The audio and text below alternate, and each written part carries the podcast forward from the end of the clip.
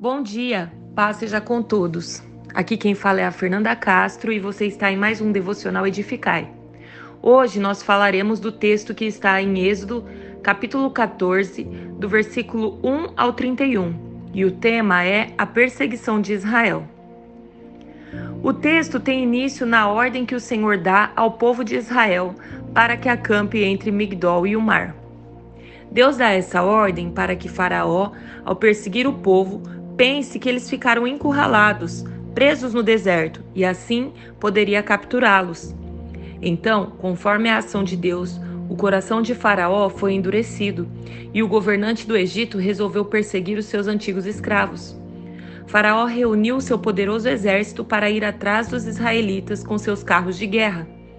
Os carros de batalha dos egípcios comportavam até três pessoas. O texto bíblico diz que o exército de Faraó perseguiu os israelitas e, com seus velozes carros de combate e cavalos, eles alcançaram Israel, que estava acampado junto ao mar. Quando os israelitas viram que os egípcios estavam atrás deles, eles temeram muito e clamaram ao Senhor.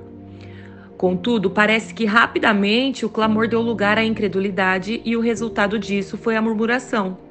Eles começaram a reclamar com Moisés e a questioná-lo a respeito do porquê ele os havia tirado do Egito para fazê-los morrer no deserto.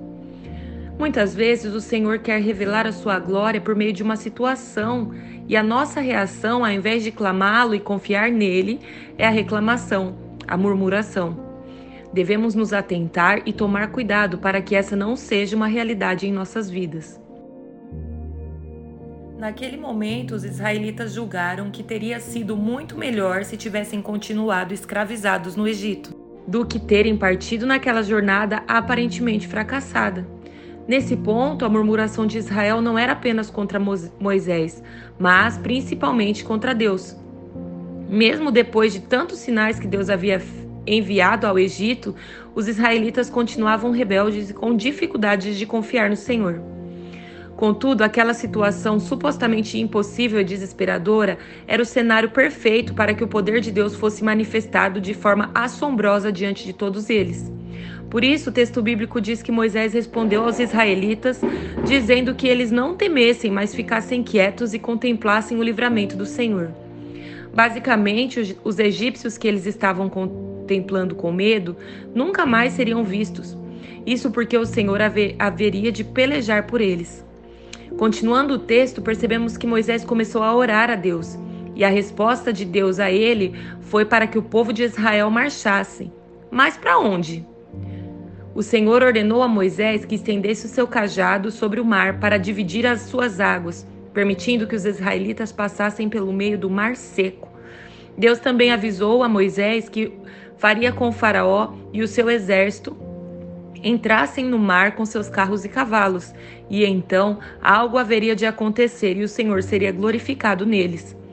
O povo passava por uma situação complicada, mas através da fé de Moisés em Deus puderam contemplar um milagre extraordinário. A Bíblia diz que Moisés seguiu a ordem divina e o Senhor fez soprar um vento oriental que separou as águas do Mar Vermelho. Além disso, o poder de Deus também foi notório ao manter as águas divididas até que todo o povo de Israel atravessasse o mar. Quando os egípcios estavam no meio do mar, o Senhor ordenou que Moisés estendesse a mão sobre o mar para que as águas voltassem ao seu lugar e assim engolissem os egípcios com seus carros e cavaleiros. Moisés fez conforme o Senhor lhe falou, e o mar, ao romper da manhã, voltou com suas águas ao lugar, cobrindo os egípcios. O texto então termina dizendo que Israel contemplou o grande poder de Deus e assim temeu ao Senhor, confiou nele e reconheceu a liderança de Moisés.